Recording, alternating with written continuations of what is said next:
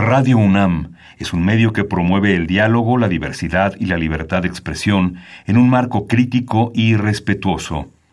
Los comentarios expresados a lo largo de su programación reflejan la opinión de quien los emite, mas no de la radiodifusora.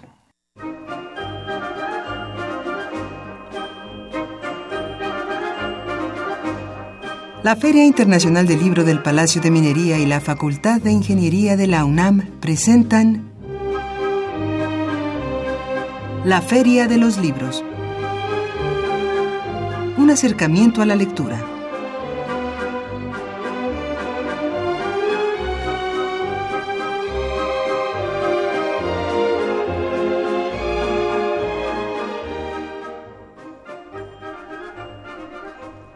Muy buenas tardes, bienvenidos a una emisión más de la Feria de los Libros. Mi nombre es Leslie Terrones, hoy lunes 23 de octubre del 2017 los saludamos con el gusto de siempre en vivo desde Radio UNAM, transmitiendo por el 860 de amplitud modulada.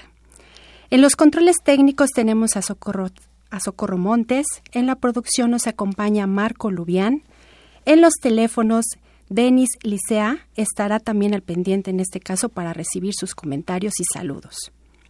En la mesa tengo el gusto de saludar a Salvador Ponce. Hola, ¿qué tal? Muy buenas tardes. Hola, Leslie, muy buenas tardes. Ya estamos listos una vez más para esta emisión de la Feria de los Libros. Así es, en un nuevo ciclo. Y bueno, eh, recordamos nuestras, vidas, eh, nuestras vías de comunicación. El número telefónico en cabina es el 55 36 89 89 y también por Twitter nos pueden, en este caso, ustedes pueden comunicarse con nosotros y estamos como arroba Feria Libros. Nuestro correo electrónico es laferiadeloslibros.gmail.com y nos pueden escuchar en línea a través de www.radiounam.unam.mx y también en Facebook. También nos pueden encontrar como facebook.com filminería. Para realmente eh, ustedes puedan eh, en este caso, consultar nuestra información por esta vía, lo pueden hacer con mucho gusto. Y finalmente, si ustedes desean consultar programas anteriores de la Feria de los Libros, pueden hacerlo en www.radiopodcasts.unam.mx. Y bueno, esta tarde vamos a conversar con la editora, escritora, escritora y periodista Mónica Soto y Casa, que nos presenta su libro Libera tus libros, el arte de hacer y vender libros en México obviamente publicado por Amarillo Editores. Y bueno, también tendremos nuestras notas de pie de página con novedades editoriales para esta semana. Así que, Radio Escuchas, preparen pluma y papel. También no se pierdan nuestras recomendaciones de cartelera de actividades en torno al libro y la lectura para esta semana y todo esto en la próxima media hora aquí en la Feria de los Libros. Y amigos, pongan mucha atención porque aquí va nuestra pregunta y nuestra dinámica para que se vayan los libros que tenemos esta tarde de obsequio. Recuerden que deben comunicarse con nosotros al 55 36 89 89 o bien a nuestra cuenta de Twitter arroba ferialibros. Estén muy atentos a la pregunta para que nos puedan responder. Así que compartan con nosotros. Si escribieran un libro, si escribieran un libro, ¿qué temática y qué título le pondrían? Y repito la pregunta una vez más. Si escribieran un libro, ¿qué temática trataría y qué título le pondrían? Los obsequios que tenemos esta tarde son dos ejemplares de Grab My Pussy de nuestra invitada Mónica Soto y Casa, además de claro, desde luego es una eh, publicación de Amarillo Editores y un ejemplar de Veneno de Abeja de Alfredo Núñez Lanz, cortesía de Textofilia Ediciones. Además, les recomendamos que, les recordamos que eh, los regalos no se están dando aquí en Radio UNAM, sino en el Palacio de Minería, esto es en Tacuba 5, Centro Histórico, en el área de actividades culturales, precisamente, como les digo, de la Feria Internacional del Libro del Palacio de Minería. Los horarios para hacer esto son de 10 a 15 horas y de 16 a 18 horas. Ahí están los libros y la pregunta para que se comuniquen con nosotros, una vez más les recuerdo, al 55 36 89 89 o bien que nos dejen sus comentarios en arroba Todas las llamadas y todos los mensajes entran en el sorteo que realizaremos al término de nuestro programa. Y ahora sí vamos a escuchar nuestra nota de pie de página, nuestra recomendación de novedades editoriales y posteriormente regresamos con nuestra invitada Mónica Soto y Casa.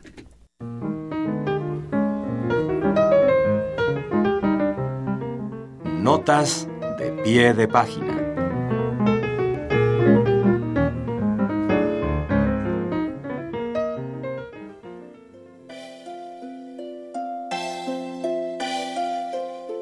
Valparaíso, México publicó Algún latido, de Felipe García Quintero.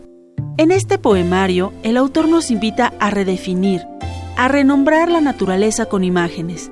Su mirada cuidadosa detiene la vertiginosidad de la vida moderna para cuestionar la fidelidad del lenguaje y la de su significado. Felipe García Quintero, con algún latido, hace notar que la realidad interior también es plural y de ningún modo ajena cuando se dice a través de la poesía porque su naturaleza nos une a todos.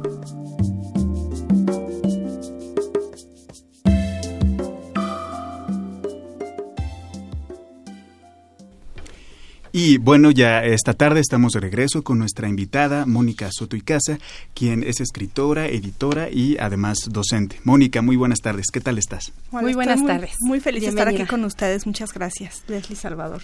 Sí, eh, también estamos muy contentos y además que es un libro que de alguna manera también se relaciona con lo que nosotros hacemos en, nuestras labores y, y, preguntarte sobre todo eso. Estamos en un mundo de competencias en todos los rubros y el mundo editorial no es la excepción, ¿no? Hay mucha competencia, tanto de las macroeditoriales y de otro tipo de instituciones públicas y editoriales más pequeñas que solemos llamar independientes, que quieren insertarse en esta dinámica de, de la publicación y de libros. Entonces, cuéntanos un poco de a qué dificultades se enfrentan las editoriales independientes para publicar sus libros y difundir el trabajo que están realizando sus autores. Mira, lo primero que hay que entender es que cada tipo de, editorial funciona para diferentes cosas. Hay editoriales que, que, producen libros para venta masiva, para que llegara a millones de lectores, editoriales que publican como las comerciales, las enormes, editores que publican libros para dar a conocer la cultura del municipio, del estado, del país, para como un asunto no con fines de lucro, sino con fines culturales, turísticos, de información, de difusión de la información. Hay editores que, no, que, que, se dedican a la difusión de autores nuevos que ninguna, que no son negocio para nadie ni para sí mismos, pero que tienen obra que merece la pena ser dada a conocer. Entonces, la primera dificultad es que no determinamos qué tipo de editorial queremos ser.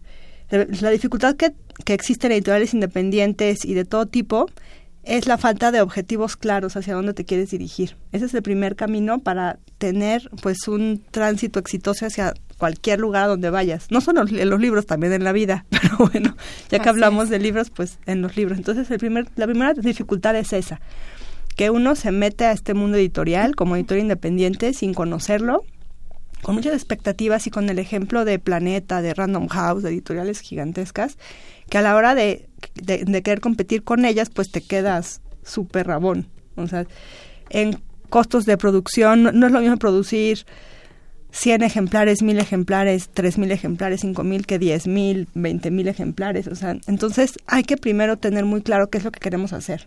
La primera dificultad es esa, la falta de, de pues de, de un establecimiento de tu lugar en la realidad. A propósito de esta desventaja que nos comentas en la que de alguna manera se encuentran las editoriales independientes, ¿a qué estrategias obviamente no pueden tal vez competir en el número de impresiones ni en, en la diferenciación que tienen dentro de sus empresas?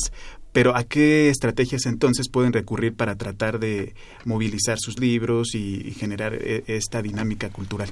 Por fortuna, como ahora tenemos redes sociales, blogs, tenemos todos los medios digitales, eso nos ayuda para dar a conocer, a, dar a conocer las obras de una manera diferente. Entonces, si tú como editor, autor, independiente, conoces qué, es lo que quieres lograr, es más fácil que, que vayas actuando conforme a eso. Entonces es un, momento maravilloso, yo creo que el mejor de la historia para ser editor independiente, porque ahora tienes un escritor que es un magnífico poeta, que a lo mejor no sabe leer sus poemas, que a lo, que a lo mejor le choca el contacto con la gente, que no quiere ir a las presentaciones porque le cae gordo que le den la mano leer, que le digan cualquier cosa. Entonces tienes esta oportunidad en las redes sociales y en, y en lo virtual para poder hacer todo eso sin que él tenga que andar haciendo corajes y, sufriendo, porque realmente para muchos puede ser mucho sufrimiento. Entonces tenemos esa oportunidad, ¿no? Ahorita ya hay muchísimos escritores que ni siquiera publican editoriales grandes, que son muy conocidos y que atiborran las presentaciones del libro solamente porque tienen un buen podcast, un buen canal de YouTube, una buena página de internet, o sea, tienes lectores más allá de los tradicionales y eso pues es maravilloso. Entonces sí, o sea, claro que que a lo mejor los libros no se venden en las librerías de manera masiva, pero la gente los conoce mucho más que otros. Y a propósito de esto, otro de los temas que tratas en el libro es que a veces cuando un autor quizá podemos pensar lo que es joven o que no ha publicado hasta entonces, puede tener algún temor acerca de los derechos de autor o de cómo manejar esta cuestión legal que implica editar y publicar una obra. ¿Qué tan importante es que los autores que no han publicado hasta entonces y que están por hacerlo tengan alguna idea por lo menos mínima de en esta materia de los derechos de autor? Creo que el capítulo Creo que es el más largo. el más largo del libro, justamente por la necesidad. Lo que hice fue, cuando escribí el capítulo de derechos de autor, lo que hice fue sentarme con un abogado a decirle, a ver, dime de derechos de autor, que es todo lo que tú crees que es lo más importante. Me empezó a empezar a hacer anotaciones. Y luego también me fui a Yo tengo editando libros como 16 años, empecé muy chiquita. Entonces, en todos estos años, como independiente todos, pues me ha pasado de todo, ¿no? Desde, el escritor que ha publicado cinco libros y nunca ha registrado una obra, hasta el que mandó su libro y de repente lo vio medio maquillado, en una editorial grande. Ha pasado de todo. Entonces, como autores tenemos que aprender que los derechos de autor es, pues, son parte de nuestra, de nuestra protección como personas que quieren dedicarse a escribir. Tenemos que dejar de ver escribir como algo que hago cuando no puedo, cuando, cuando tengo tiempo porque tengo un trabajo real, ¿no? Porque entonces de esa forma te empiezas a, a comprometer muchísimo más con tu trabajo, que es, que es ser escritor. Y, y, el, primer paso pues es proteger ese trabajo. Digo, no sabemos, hay gente que escribe muy fácil, gente que no tanto, hay de todo. Entonces, como no sabemos, es finalmente lo que nosotros hacemos. Y y, la propiedad intelectual, pues es única e irrepetible, porque tú cuando escribiste un poema, un cuento, un ensayo, un artículo académico, lo que sea que escribas, utilizaste esa estructura, esas precisas palabras, esas ideas, justo de una manera única, que nadie más lo pudo haber hecho como tú, porque el estilo de cada quien es único.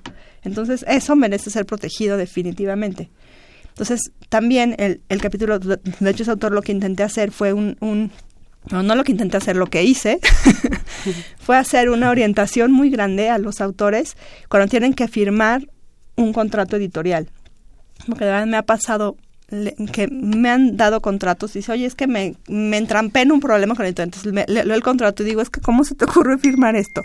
El autor paga por la edición del libro, paga por la impresión, o sea, paga todo y aparte le venden los Aparte le venden los ejemplares que él quiere y aparte se quedan con sus derechos siete años o diez. Sus derechos patrimoniales, Por sus derechos Porque patrimoniales. también estableces la diferencia entre los derechos patrimoniales respecto a los que, se pueden ceder respecto a los derechos morales, que es importante que sepan quienes estén pensando en publicar una obra que no se pueden ceder, ¿verdad? Sí, de hecho los derechos morales, bueno, los ceden los ghostwriters, estos escritores fantasma que, escriben por encargo, es eh, ahí sí tú lo cedes y ya. Digo, eh, de hecho en ningún lugar existe que ese libro es tuyo, pero cuando tú tienes una obra tienes los derechos morales que se crean en el momento en que tú la creas. O sea, son tuyos y nadie te los puede quitar, no los puedes regalar, vender, ceder, nada. Pero los derechos patrimoniales es cuando conviertes tu obra en mercancía. A, a los escritores nos choca que digan que, que la obra es mercancía, pero bueno, a mi parecer como editora, pues cuando tienes un libro, un, libro, cuando tienes papel, tinta, tanta gente involucrada y todo, pues es una mercancía que hay que venderse. Entonces, no se venden como, como digo ahí por ahí, como mayonesas, es mucho más complejo, es un, producto mucho más bonito y mucho más profundo, pero no deja de ser una mercancía que hay que vender. Entonces, tus derechos patrimoniales se convierten en eso, en, en, en, en la forma en que tú como autor transformas tu obra pues en dinero para ti como les digo, es tu trabajo. Tenemos todo el derecho del mundo a, a recibir dinero por nuestro trabajo, porque a eso nos dedicamos. Y a proteger realmente. Y a protegerlo. Así es. y bueno, en este caso sí es importante este que también... Eh, eh, el título de, de, la obra que libera tus libros, el arte de hacer y vender libros en México, pues abarca precisamente desde el origen y conocer más a fondo esto cuando te decides a pues hacer un libro, este, escribirlo, a distribuirlo y, y, hacer en este caso esta labor como tú hace muchos años la, la has venido haciendo como editora. Coméntanos bien este, eh, pues sí, como un, este pequeño manual, a quién va dirigido especialmente y cuál es el objetivo que, que vas como desmenuzando en estos temas. Mira, lo escribí porque me preguntaron, me preguntó mil veces, ya, tengo mi libro, ¿y ahora qué se, cómo empiezo? ¿Qué se hace? Entonces, lo que me puse a hacer fue escribir qué se hace. Entonces, está dirigido a gente que, a escritores que quieren publicar su obra, a editores independientes. De hecho, al final viene una lista de recomendaciones para quien quiere ser editor independiente, que la fui escribiendo desde hace muchos años. Es medio sarcástica a veces, medio irónica, medio burlona, pero es porque este ámbito es así. Viene también, está dirigido también a la gente, por ejemplo, quienes me han dicho que les, que les ha gustado mucho son libreros. Libreros que me dicen, es que sabes que no entendía o sea, los problemas de los escritores, o sea, que de frente un escritor a veces, entonces uno llega y pues ve un libro que no se va a vender nada y pues no lo quiero, ¿no? Entonces ya como que empezaron, como que empiezan a, a comprender un poquito más, pues por qué el escritor quiere tanto vender el libro. También está dirigido pues a la gente que convive con un escritor todos los días de su vida para que sean un poco más tolerantes con estos soñadores guajiros, ¿no? Que tienen pues tantas ganas de dar a conocer su obra, pero sobre todo a la gente que esté interesada en, en publicar un libro. Si es un manual que orienta con de una manera muy clara y muy sencilla, de hecho el manual es muy breve, tiene, no, no, no, tiene ni 150 páginas, porque lo que hice fue sentarme cada, cada capítulo a escribir de la manera más clara cada uno de los temas de los que trata justamente para que la gente que quiere publicar su libro esté más enterada y sobre todo esté más enterada cómo funciona aquí en México. Así es. Porque esa esa era mi mi pues mi mayor motivación. Hay muchos libros argentinos, españoles, Estados Unidos, hay muchos libros de todos lados. Hay, hay un blog de un argentino que es maravilloso, que es, que es agente literario en España, que son maravillosos, pero no se ajustan a nuestra realidad, porque el mercado editorial en México es totalmente diferente al de todos los demás lugares. Como es más chico, pues tiene ciertas dificultades que no tienen en otros lugares. Hay agentes como los agentes literarios, por ejemplo, en México no existen, ¿no? Hay algunos agentes, pero pues no pueden llevar a cabo su trabajo de una manera tan tan amplia como en España o en Europa, que tienen, digo, en Estados Unidos que el, el, mercado es mayor. Entonces sí está muy dirigido a la, al mercado aquí mexicano, pues por, como les digo, porque sí es absolutamente distinto y pues a la edición independiente mucho más. Y también viene un capítulo bastante amplio sobre la autopublicación en, en, plataformas digitales. Que bueno, ya de cuando lo escribí ahora hay más cosas. Entonces en el blog intento poner un poquito más sobre, sobre los temas que se van actualizando, porque sí, de repente también en mi vida profesional, cuando, todo lo que voy aprendiendo, pues lo voy compartiendo, ¿no? Sí, y fíjate que lanzamos una pregunta a nuestro público para que eh, se vayan nuestros regalos de obsequio y la pregunta era si escribieras un libro, ¿qué tema trataría y qué título pondría? Estamos recibiendo ya algunos de los comentarios que nos están haciendo llegar por teléfono y por el Twitter. Aquí por teléfono, Raúl Retana nos dice, que el título sería La inmunda corrupción que, que, nos ahoga. El tema evidentemente es la política, tres poderes, ejecutivo, gobernador sí, gobernador y municipal. Además nos dice Daniel Gómez que eh, la temática sería el terror y el título sería Zombie Negro. Así que ahí está. Además, Josefina Cruz, eh, la temática nos dice que sería noticias y el título sería Guía para saber qué es verídico o mentira. Y por Interesante tema y necesario. Muy necesario. Eh, José López Rodríguez nos dice que el tema sería Matemáticas para ciegos y el título Preálgebra para niños y jóvenes. Así que, como tú nos dices, las temáticas para los libros y por lo tanto para las editoriales son muchísimos y son muy vastas. Así es, y bueno, por Twitter también tenemos el comentario de Norberto Zamudio. Dice que sería, eh, escribiría un libro sobre la divulgación científica acerca del uso de insecticidas y su impacto sobre las poblaciones de insectos. Y bueno, el título que le pondría a su libro sería El fin de los polinizadores. Y bueno, pues realmente sí también es un tema interesante. Y bueno, también tenemos el comentario de Jorge Pérez García. Dice que escribiría un libro con el título de Un atardecer peligroso. Así que las temáticas son muchas y a veces los autores no estamos plenamente conscientes de cuáles son las implicaciones que, que, tienes, como tú nos mencionas, tienes la obra y ahora qué sigue, ¿no? Entonces, para esto nos sirve la experiencia que nos brindan, la, la, experiencia de las editoriales que están emergiendo. Y también sobre lo que nos mencionabas, nos podrás decir precisamente algunos de estos consejos o, cosas que has aprendido en tu trayectoria. Como editora, que has tenido bastantes este, resultados. Déjame abrir mi libro. sí. Mira, lo más importante para un escritor independiente que quiere publicar su libro eh, en una editorial independiente es que busca las editoriales independientes que, que tienen cómo comprobar lo que te prometen ha pasado muchísimo que dicen que conocen al editor, se caen súper bien y pues como el autor va a pagar la publicación del libro, pues no les importa ni de qué va el libro, ni si está bueno, ni si no, ni si dice la verdad o no.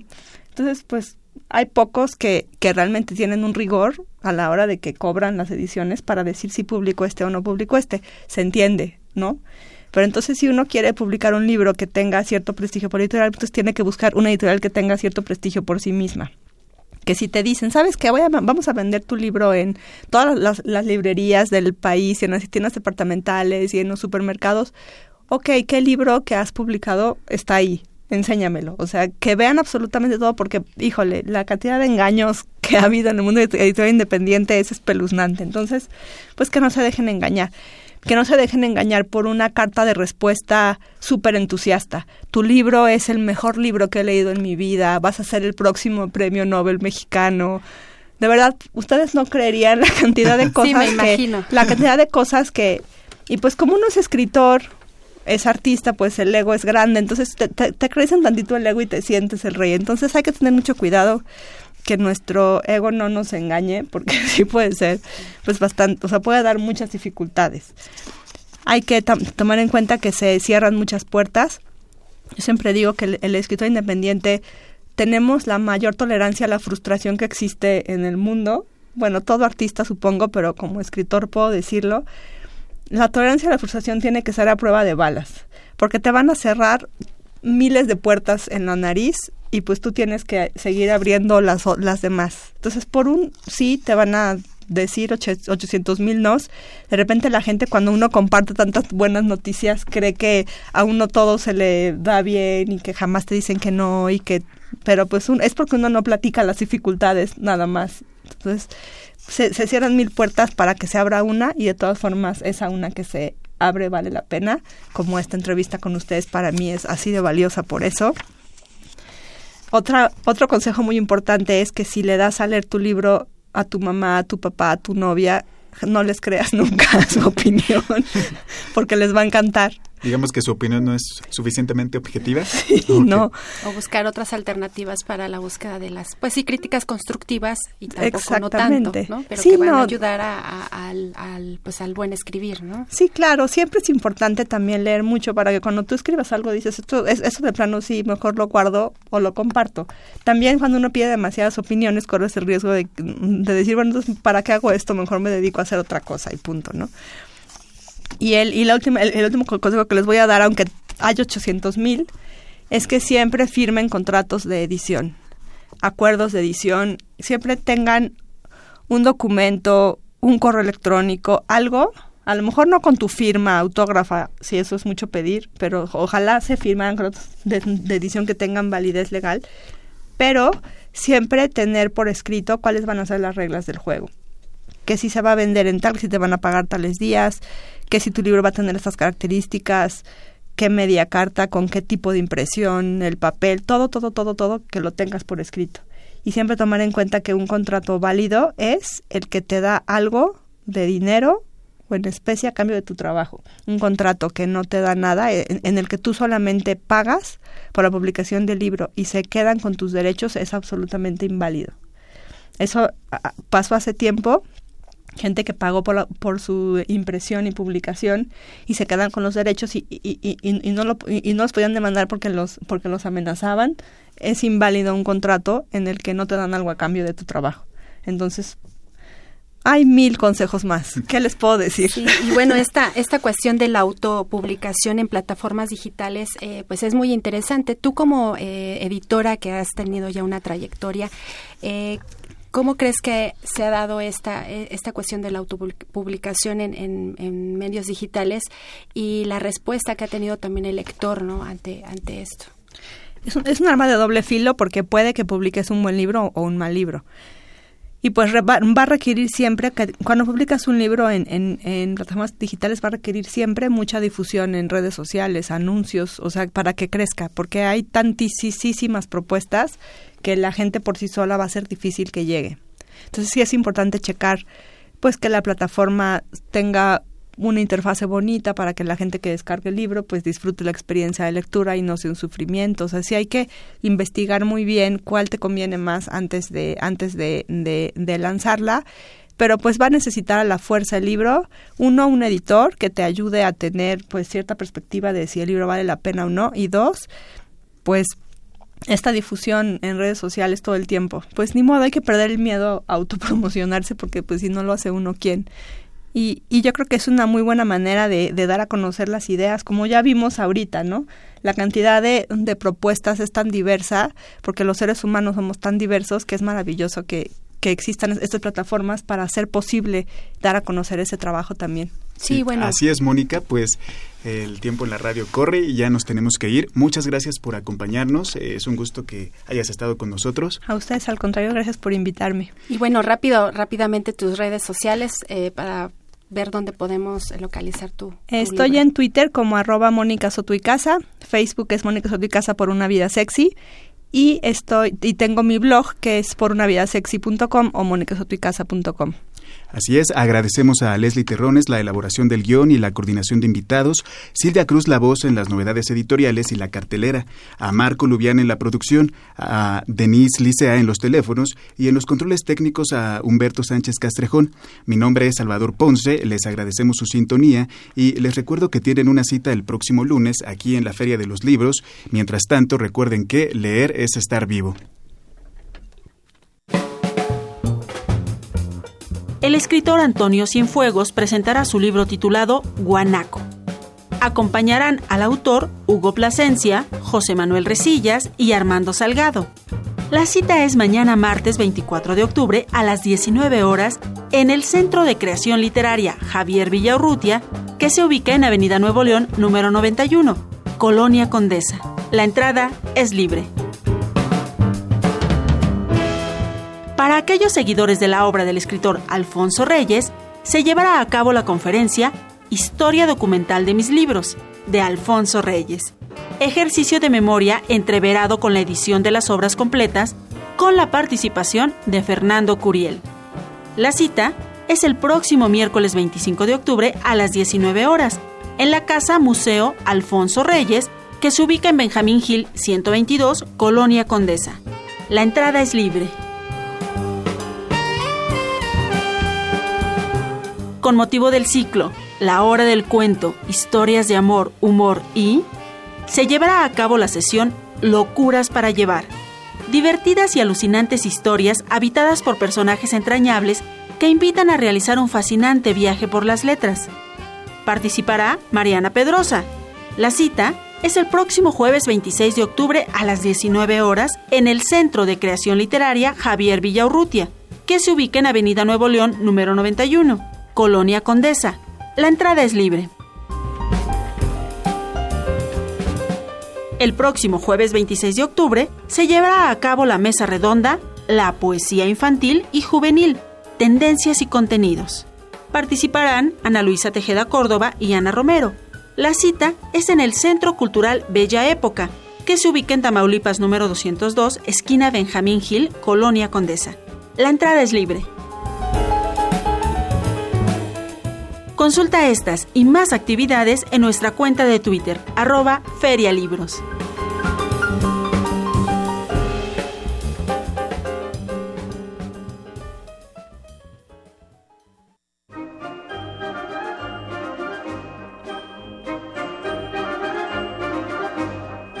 La Feria de los Libros. Un programa de la Feria Internacional del Libro del Palacio de Minería que organiza la Facultad de Ingeniería en coproducción con Radio UNAM. Idea original Fernando Macotela.